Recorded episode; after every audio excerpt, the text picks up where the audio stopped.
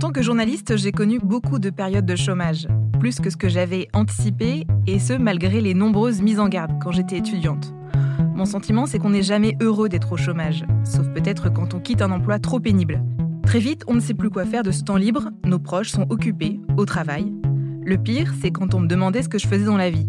On n'a pas envie de susciter la pitié, voire le mépris, on n'a pas non plus envie de recevoir constamment des offres de travail qui ne nous correspondent pas pas plus que de pointer tous les mois à Pôle Emploi.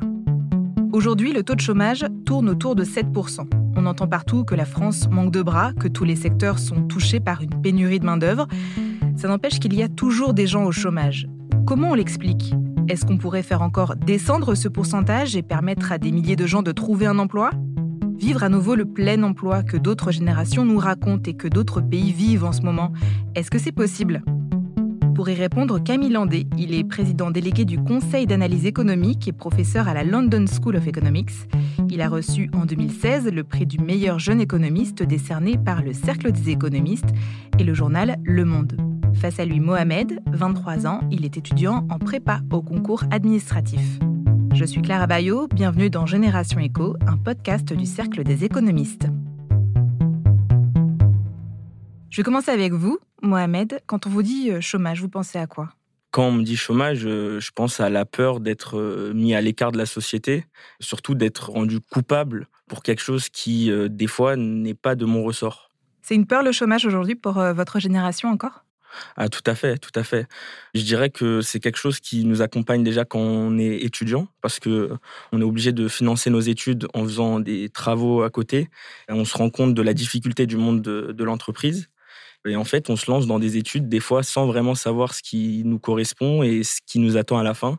Donc effectivement, c'est vraiment quelque chose qui, nous effraie et qu'on essaie d'éviter à tout prix est-ce que c'est quelque chose euh, qui impacte vos proches, par exemple? Tout à fait. J'ai demandé autour de moi. J'ai des amis qui ont connu euh, des périodes de chômage plus ou moins longues. Ce que je remarque, c'est que déjà, il y a deux éléments qu'il faut distinguer. En fait, en fonction des profils et en fonction des études que les gens ont fait, ils vont pas avoir le même rapport au chômage. Ils vont pas être dans la même situation. C'est-à-dire que moi, j'ai des amis qui ont fait euh, des études longues et qui tendent à encore allonger ces études pour reporter au plus tard euh, ce moment d'entrée de l'emploi parce que on a vraiment peur de ce qui nous attend derrière, tandis que d'autres qui vraiment entrent directement sur le marché du travail et qui n'ont pas de difficulté à trouver un travail parce qu'ils ont une spécificité euh, très euh, particulière. Camille Landé, que le chômage soit vécu encore aujourd'hui comme un échec personnel, est-ce que c'est quelque chose que vous constatez? Oui, évidemment, quand on voit l'impact qu'a le chômage sur l'ensemble des éléments de la carrière future, bah, voilà, c'est un effet qui est très très négatif et donc plus que euh, être vécu comme un échec, c'est vécu comme la réalisation d'un risque qui ensuite euh, vous affecte de manière assez pérenne pour le reste de votre carrière. Donc forcément ça génère de l'angoisse. Pour vous donner un ordre d'idée, en général, vous perdez de l'ordre de 5 à 8% en France de salaire dans l'emploi que vous trouvez après être tombé au chômage. Donc oui, forcément, c'est vécu comme euh, quelque chose d'assez compliqué, assez douloureux. Maintenant, voilà, il y a beaucoup de formes de chômage. Il y a des gens qui vont rester au chômage pour des périodes relativement longues. Et il se trouve qu'il y a beaucoup d'éléments qui aujourd'hui nous permettent de déterminer qui sont les gens qui sont le plus à risque de tomber dans ces périodes de chômage prolongées. Ce sont ces périodes de chômage prolongées qui sont d'une certaine manière les plus dangereuses et les plus coûteuses pour la carrière future. Est-ce que la vision qu'on a du chômage, elle est directement liée à celle qu'on a du travail, qui même si euh, cette vision est remise en cause aujourd'hui, elle reste quand même centrale? Oui, alors je dirais quand même qu'il ne faut pas non plus culpabiliser les gens vis-à-vis de leur chômage. C'est normal que les gens le ressentent comme quelque chose de, de douloureux, Maintenant, comme on le rappelait, c'est vraiment un risque. Et donc, euh, il n'y a pas que des choix personnels. C'est pas euh, ça vous tombe dessus parce que euh, vous êtes coupable. Avant tout, il faut déculpabiliser les gens vis-à-vis du chômage. Le chômage, c'est aussi quelque chose qui arrive dans un monde du travail où l'organisation même de l'emploi est moins liée à des carrières longues au sein de la même entreprise où on va évoluer de poste en poste, mais où il y a de plus en plus de mobilité sur le marché du travail. Donc, c'est aussi un élément central. Le travail change de forme, le chômage change de forme et ça doit aussi nous pousser à revoir la manière dont on pense à la fois ce qu'est le chômage et la manière dont on encadre à travers les politiques publiques les épisodes de chômage. Je pense là évidemment non seulement à toutes les questions d'assurance chômage, mais à toutes les questions de formation également. À quoi est dû le chômage en France? C'est une vaste question. Le chômage, il a de multiples causes. C'est un phénomène qui a à voir avec non seulement la structure du marché du travail, des éléments conjoncturels sur la demande de travail, un certain nombre d'éléments liés à l'offre de travail aussi, qui sort du monde éducatif avec quel type de formation, ce genre de choses. Donc, le principal point à déjà garder en tête, c'est que un marché du travail aujourd'hui, dans toutes les économies développées, ça crée sans arrêt énormément d'emplois et ça détruit sans arrêt énormément d'emplois. Il y a constamment ces réallocations. Ces réallocations, eh bien, le problème, c'est qu'il n'est pas nécessairement complètement immédiat de remplacer un individu par un autre dans une entreprise. Il n'est pas évident de remplacer un métier par un autre. Donc, forcément, ça va créer ce qu'on appelle communément une forme de chômage frictionnel qui est lié au fait que, bah, si vous voulez, euh, ces réallocations, elles prennent un peu de temps sur le marché du travail. Et donc, si aujourd'hui j'ai été licencié d'une entreprise parce qu'elle fermait, eh ben, ça me prend un peu de temps de trouver euh, un emploi dans une autre entreprise équivalente ou dans un autre type de métier équivalent. Mais les frictions qui sont toujours là, voilà, elles déterminent, si vous voulez, un espèce de socle de chômage, mais sur lequel va surimposer euh, un certain nombre de variations qui sont liées au changement dans la conjoncture. Il va y avoir, par exemple, des épisodes où une économie euh, croît à très grande vitesse et elle va créer énormément, énormément d'emplois, beaucoup plus qu'elle n'en détruit. Et donc, du coup, ça va avoir tendance à faire baisser le chômage. Et dans d'autres euh, conditions, par exemple les récessions, au contraire, on va détruire soudainement beaucoup plus d'emplois qu'on est capable d'en créer. Et là, le chômage va augmenter beaucoup plus fortement que son niveau un peu euh, lié à, à, ces questions de friction. Au-delà de ça, une chose qui est vraiment très, très importante à garder en tête aussi, c'est que le chômage se comprend pas sans une vision plus globale de ce que c'est que l'emploi aussi. Le taux de chômage est un indicateur qui est très arbitraire d'une certaine manière de la capacité d'une économie à créer de l'emploi.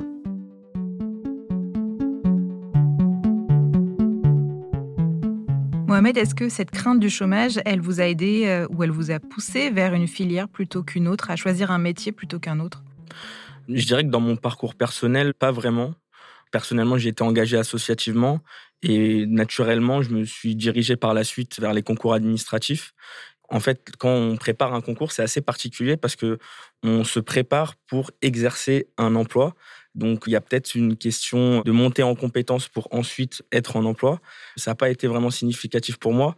En revanche, pour mes proches, je sais que euh, pour certains, en fait, ils ont dû se réorienter parce que la filière qu'ils avaient choisie initialement, ils n'arrivaient pas à trouver de travail dedans. C'est assez frustrant quand on sait que euh, après le Covid, on est quand même une génération où on cherche vraiment du sens euh, dans notre travail de se dire que le travail dans lequel je souhaite euh, m'épanouir, il n'y a pas d'opportunité derrière. Je voulais juste rebondir sur ce que disait Mohamed, parce que je pense que c'est extrêmement important et très pertinent, parce que ça explique vraiment, si vous voulez, toute la mécanique de ce que c'est qu'un marché du travail.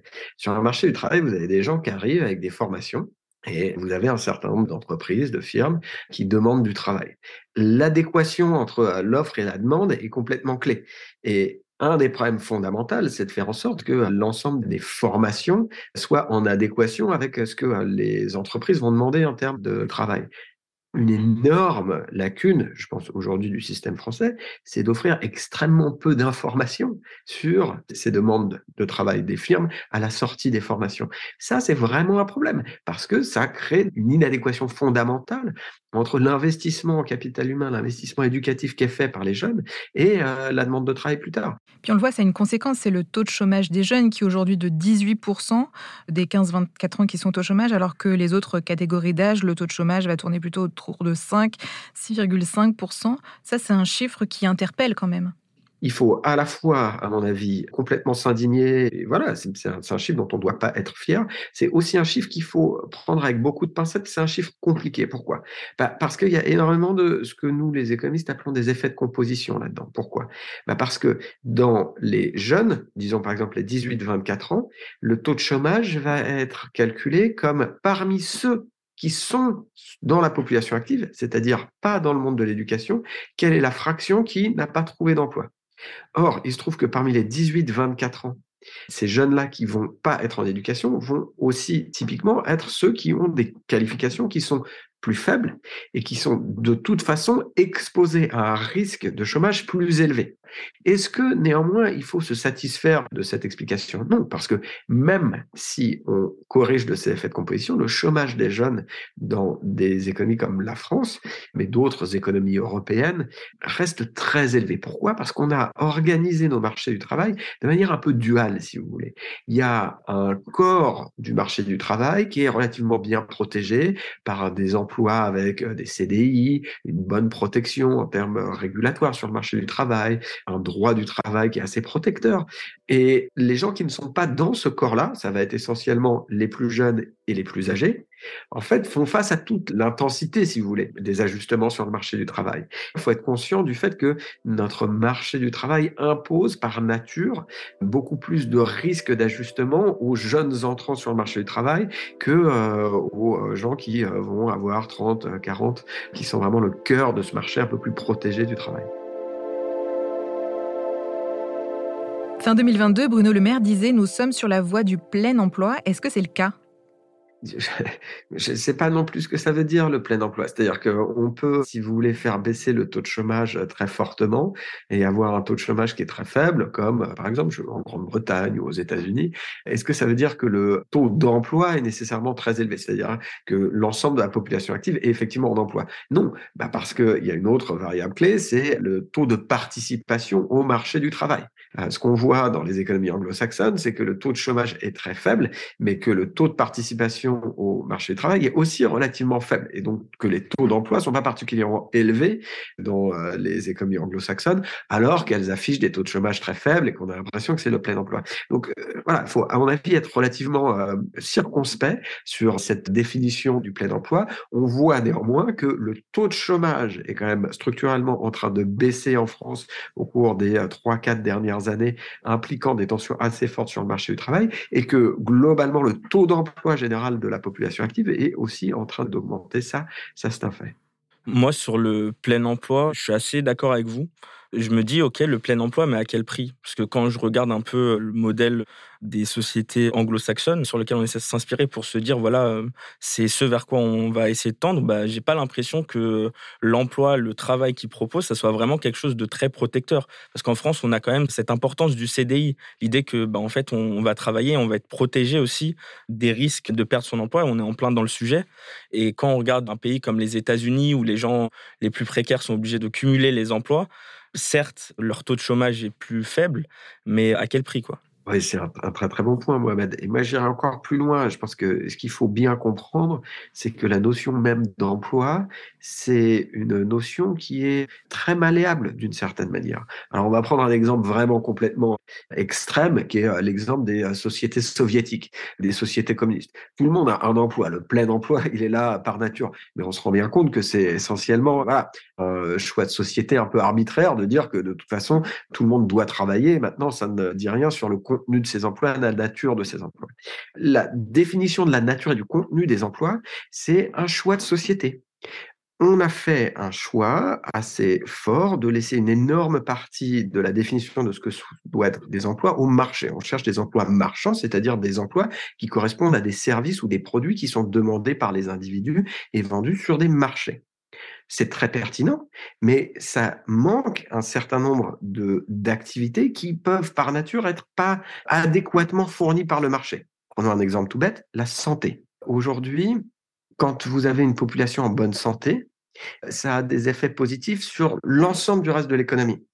Le problème, c'est que votre médecin, quand vous allez le payer, lui, il va toucher que la rétribution de son service. Il va pas toucher la rétribution du fait que ça rend toute l'économie plus productive, du fait d'avoir voilà, des gens qui sont en meilleure santé. Donc concrètement, ce que ça veut dire, c'est que du coup, on va avoir juste autant de médecins que euh, ceux qui sont rétribués par ce que je leur donne et qui ne prend pas en compte l'externalité qu'ils génèrent sur l'ensemble de l'économie française en rendant la population en meilleure santé, si vous voulez. Ça, ça nous dit simplement qu'il y a énormément de choix qu'on doit faire pour savoir quels sont aussi les emplois en dehors du cadre marchand qu'on veut mettre dans nos sociétés.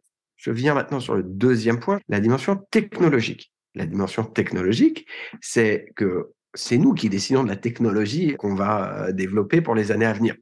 Donc c'est aussi un choix de société de savoir si aujourd'hui on veut créer un ensemble de technologies qui vont affecter énormément le type d'emploi qu'on crée parce que on va effectivement euh, remplacer l'ensemble des caissières par des machines ou si au contraire on veut investir plus dans des technologies qui vont créer aussi beaucoup d'emplois dans le futur.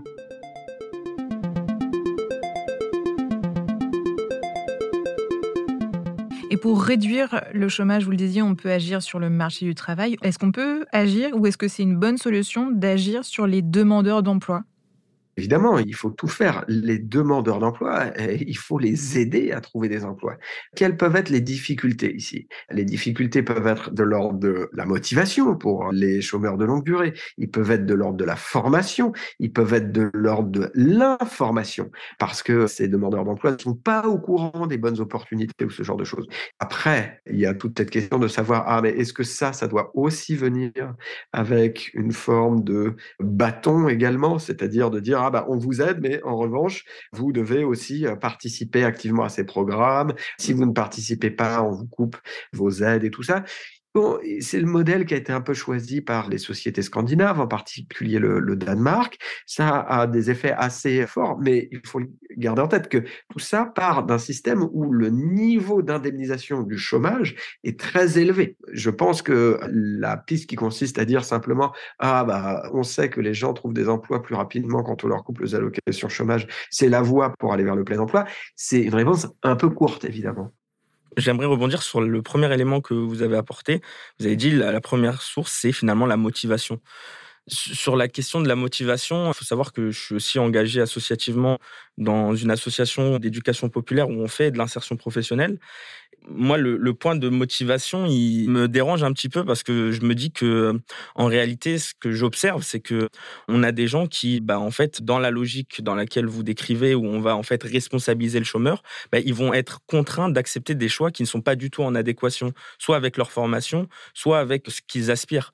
Je suis pas sûr que cette cette vision où en fait on pousse les gens au travail, ça soit vraiment bénéfique à long terme. Qu'est-ce que vous en pensez? C'est un très bon point. Quand je disais motivation, je parlais plus du fait qu'on sait en revanche que quand les gens commencent à rester au chômage très longtemps, comme on a commencé un peu avec ça, ils le vivent comme un échec personnel.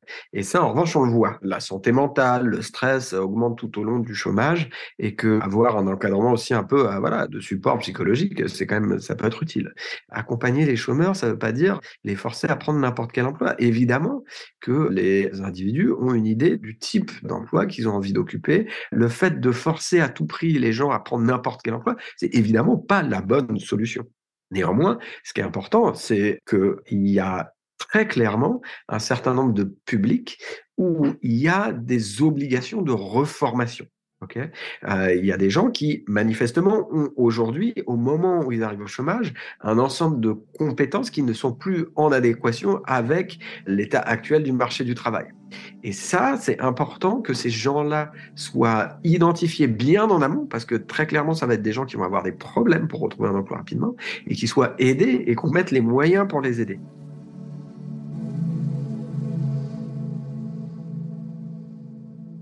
La dernière question que j'avais envie de vous poser, c'est celle sur le revenu universel de base. Finalement, si on verse à chacun un revenu universel de base, on n'a plus de chômage. Pas nécessairement. Je dirais que, au contraire, une des grandes peurs des adversaires de revenu universel de base, c'est cette idée que parce que euh, les individus seraient assurés de ce revenu, ils n'auraient plus d'incitation à travailler.